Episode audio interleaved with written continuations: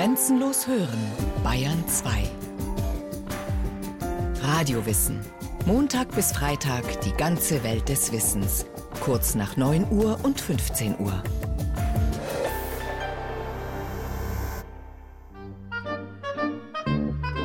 Rosen, Tulpen, Nelken, alle Blumen welken. Nur die eine nicht. Diese heißt Vergissmeinnicht. Image ist alles. Blühe wie das Veilchen im Moose, bescheiden, sittsam und. Papperlapapp. Alles Humbug. Ein bisschen Lug, ein Quäntchen Trug. Das Pflanzenreich ist durch und durch perfide. Ja.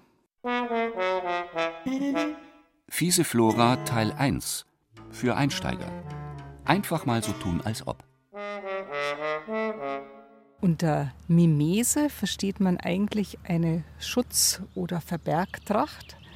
Also das ist ein Anpassen an die Umgebung oder an ein anderes Lebewesen, eben um sich zu tarnen.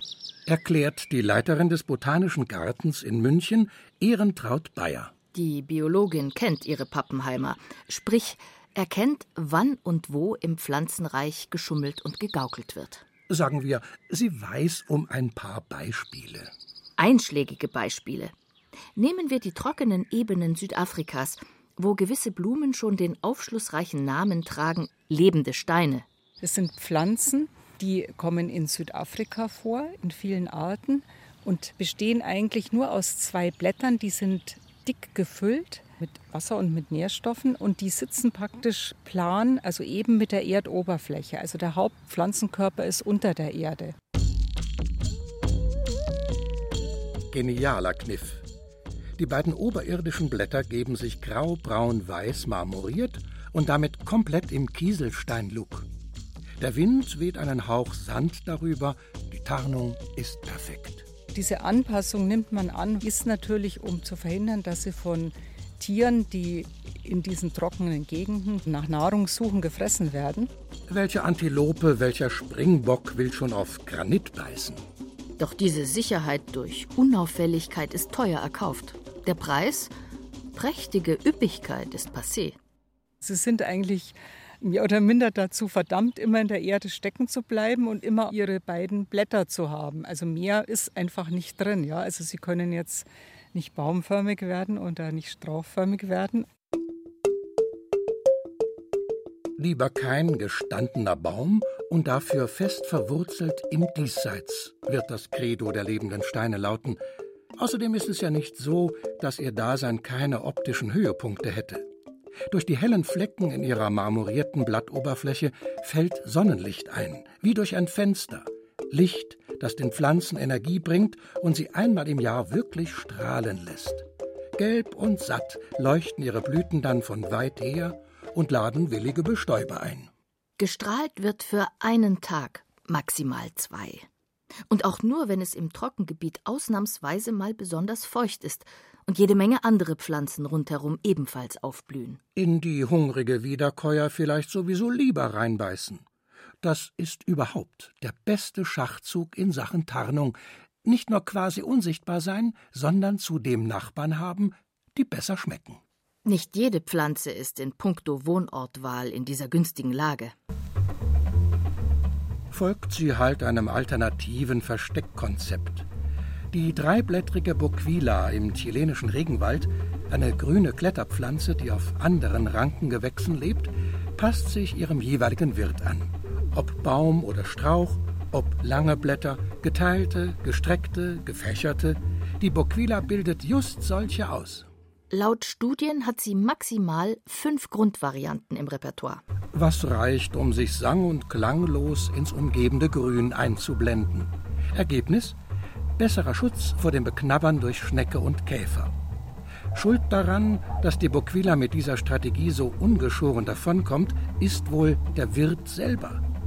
Wahrscheinlich senden dessen Blätter die wesentlichen Duftstoffe aus, die der Boquila wiederum anzeigen, so soll das Blatt aussehen, so machst du es nach. Wie genau diese Dufteinleitung zum Blattnachbau erfolgt, haben Forscher noch nicht entschlüsselt.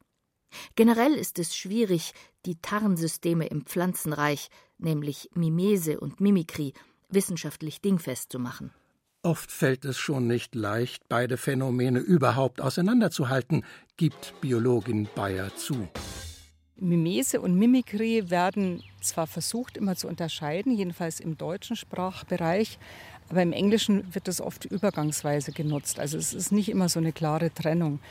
Und Mimikrie bedeutet so etwas Ähnliches eigentlich wie Mimese, nämlich Nachahmung. Aber da geht es darum, dass ein lebendes Vorbild nachgeahmt wird und die Pflanze oder das Tier, das nachahmt, einen Vorteil daraus schlägt.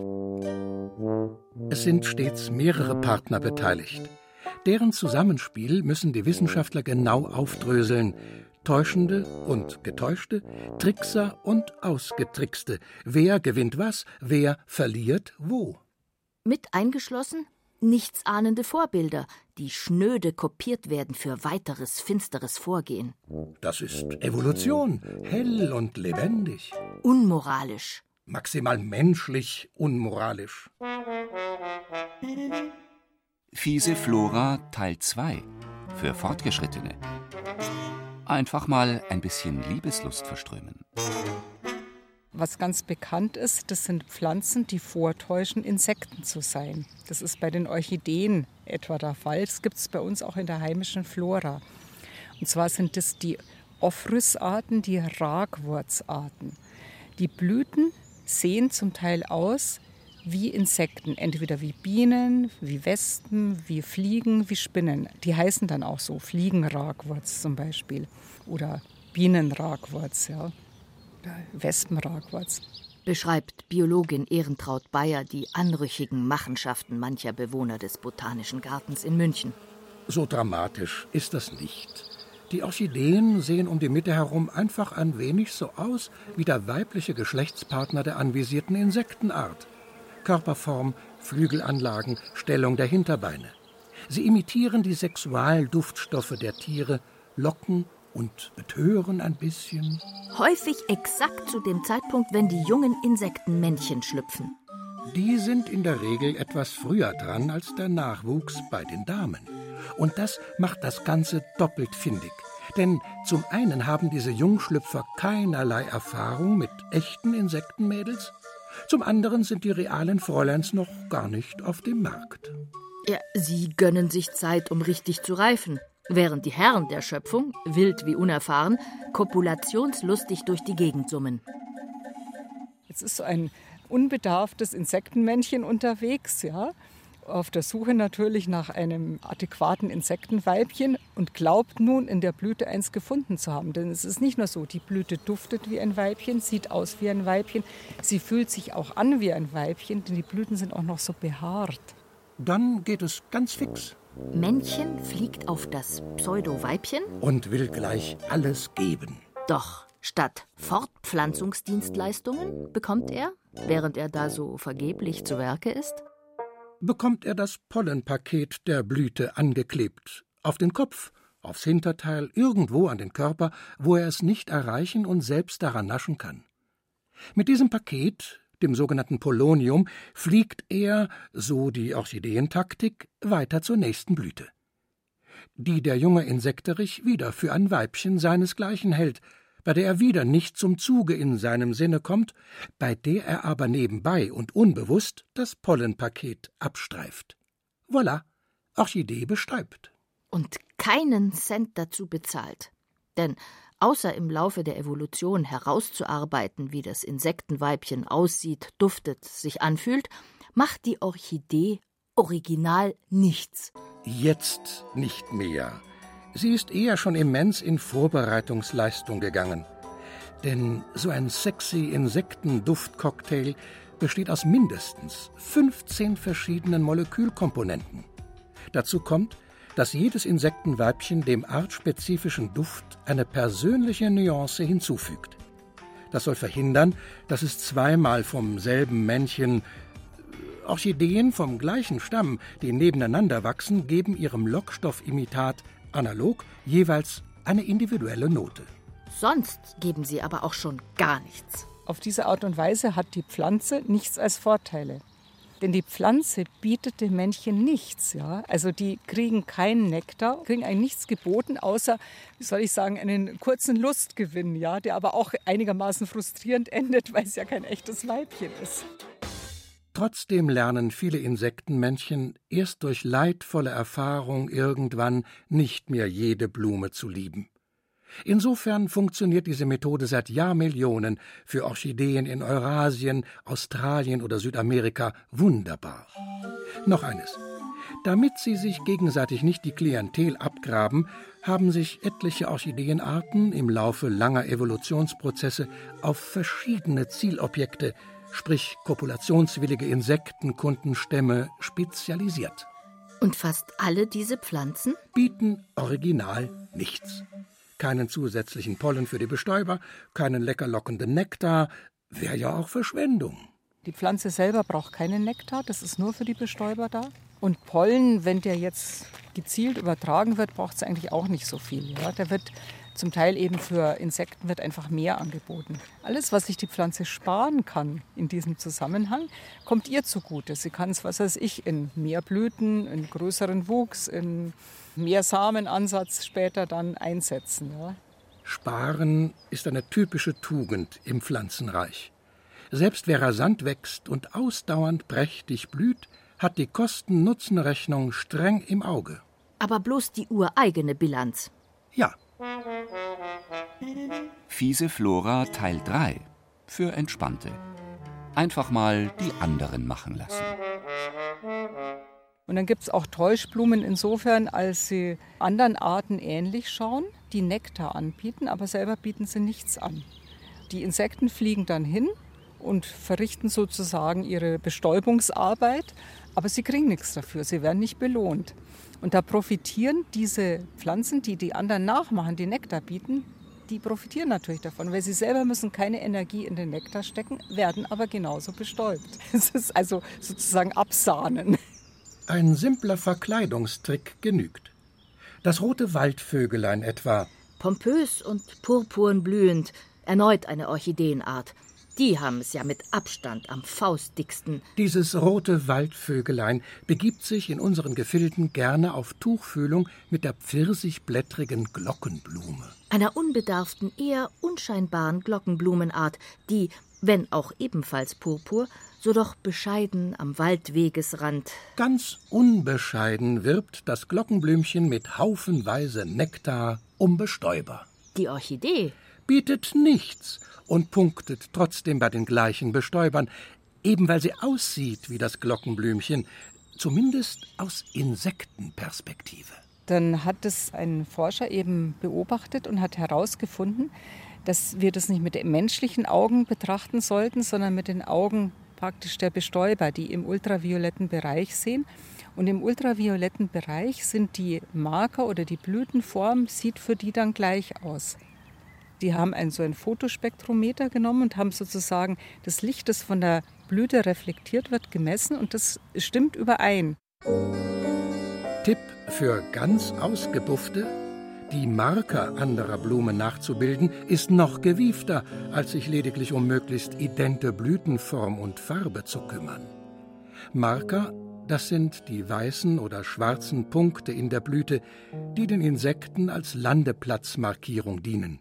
Warum jetzt diese Glockenblumen nicht irgendwann beschließen, also um es mal so auszudrücken, ich bin doch nicht doof, ich produziere den ganzen Nektar mache ich nicht länger. Oder ich mache es nur bei ein paar Blüten und ein anderer Teil meiner Blüten produziert jetzt keinen Nektar mehr. Weiß ich nicht. Untersuchungen zeigen, dass das Glockenblümchen sehr wohl von der Präsenz der schmarotzenden Orchidee profitiert.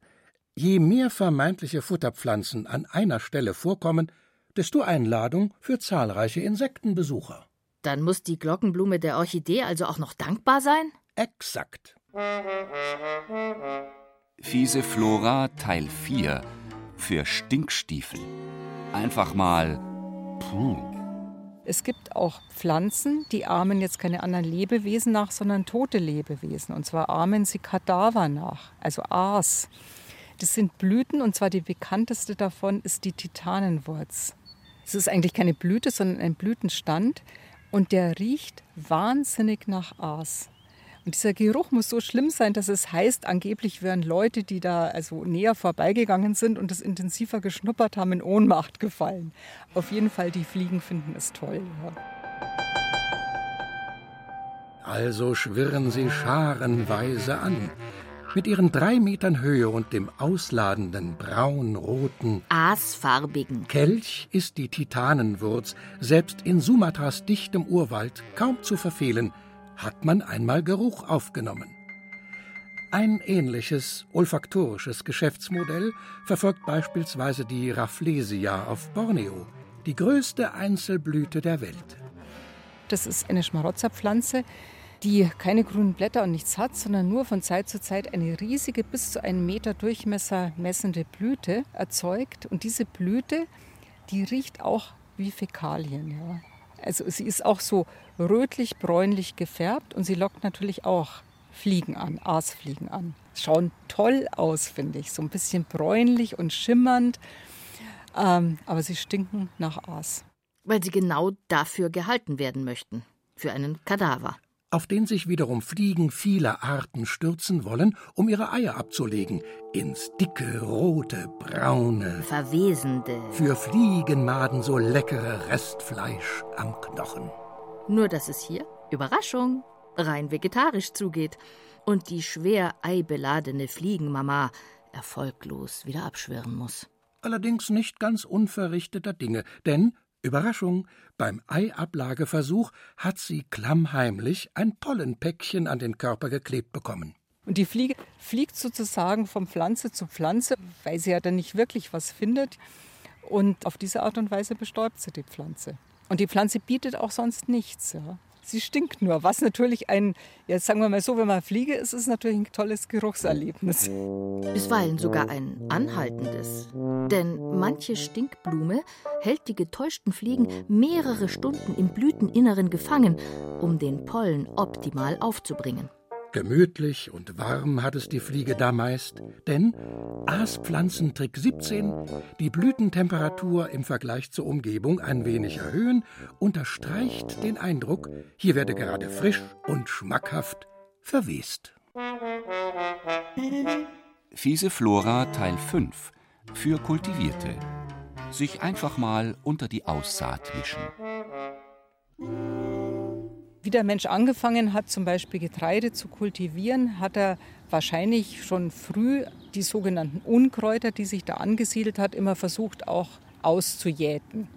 Oder er hat versucht, aus den gewonnenen Körnern, also aus dem gewonnenen Saatgut, dann wieder die Samen auszusortieren, die man nicht haben wollte. Jetzt haben sich die Unkräuter einiges ausgedacht.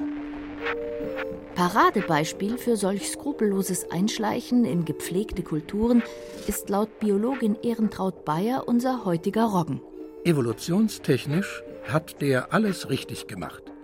Oder die Evolution hat es durch Selektion, Nachjustieren, Ausprobieren für ihn nicht ganz verkehrt eingefädelt. Wie auch immer, die Situation vor tausenden von Jahren ist die. Der Mensch beginnt, Weizenfelder anzulegen, die hegt und pflegt er derart umsorgt zu werden, wähnt wohl auch der Roggen attraktiv. Wie der Weizen gehört er zu den Süßgräsern. Was eine nützliche Voraussetzung, aber noch kein Freifahrtschein ist, denn allein mit einfach mal mitwachsen in der Weizenkultur ist es nicht getan. Die Wildformen vom Roggen sind eigentlich mehrjährig. Jetzt wurden die natürlich immer, wenn das Getreide gemäht wurde, wurden sie auch mit abgemäht und konnten sich nicht weiter verbreiten. Und dann hat sich offensichtlich aus der Wildform heraus eine einjährige Form entwickelt, die gleichzeitig mit dem Weizen reif geworden ist, dann eben auch geerntet wurde und nachdem die Körner sich dann auch in der Größe angeglichen haben. Ich sage das jetzt so aktiv, das ist natürlich alles herausselektiert worden im Laufe der Zeit. Nachdem die Körner sich in der Größe auch ausgeglichen haben, wurden sie auch nicht mehr aussortiert. Und irgendwann, nachdem er festgestellt hat, die sind auch nicht giftig oder das macht auch gar nichts, hat man die einfach mitverwendet. Zudem merkt der Mensch, der robuste Roggen kann mitunter sogar besser. Unwirtliches Klima und dürftige Bodenbedingungen machen ihm weit weniger zu schaffen als dem sensiblen Weizen. Damit 1 zu 0 für den Roggen, der jetzt in Lebensrhythmus und Körnergröße zwar wie sein Weizenvorbild daherkommt, aber eben viel härter im Nehmen ist. Fiese Flora Teil 6 für Vollprofis. Einfach nach oben offen bleiben. Irgendwann ist immer Ende Gelände. Im Blick auf die Jahrmillionen der Evolution steht eher zu vermuten, Schluss ist noch lange nicht. Das kommt vor allem auf die sogenannte genetische Plastizität an, meinen Wissenschaftler. Wie viel genetischen Spielraum hat die jeweilige Pflanze, um sich immer wieder neu und anders zu erfinden? Es wird schon geforscht und es ist von großem Interesse, aber es ist nicht so einfach, das zu erforschen. Weil man muss natürlich im Feld das eigentlich beobachten. Weil zu sagen, ah ja, das ist eine Pflanze, die sieht jetzt aus wie Vogelkot oder so, das ist eine Sache. Aber man muss ja dann auch immer den Signalempfänger dazu haben. Zu was ist das gut? Eigentlich muss man das ja auch feststellen können. Hat das überhaupt einen Effekt? Ja? Wenn sie jetzt gut getarnt ist und braun ist, hat sie deswegen jetzt mehr Samenansatz, als wenn sie nicht getarnt wäre. Ja. Überlegungen, die die Biologen aktuell beschäftigen. Bis derlei Fragen geklärt sind, muss als Antwort vielleicht einfach gelten Evolution eben, und die lässt sich nicht unbedingt in die Karten schauen. Trau, schau wem. PS. Fiese Flora Fazit. Image, Image ist alles. Rosen, Tulpen, Nelken, alle Blumen welken. Aber wie das Immergrün soll stets unsere Freundschaft blühen.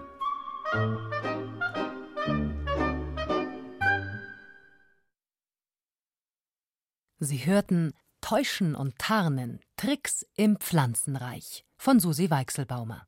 Es sprachen Irina Wanka, Rainer Buck und Friedrich Schloffer. Technik Christine Frei. Regie Susi Weichselbaumer. Eine Sendung von Radio Wissen.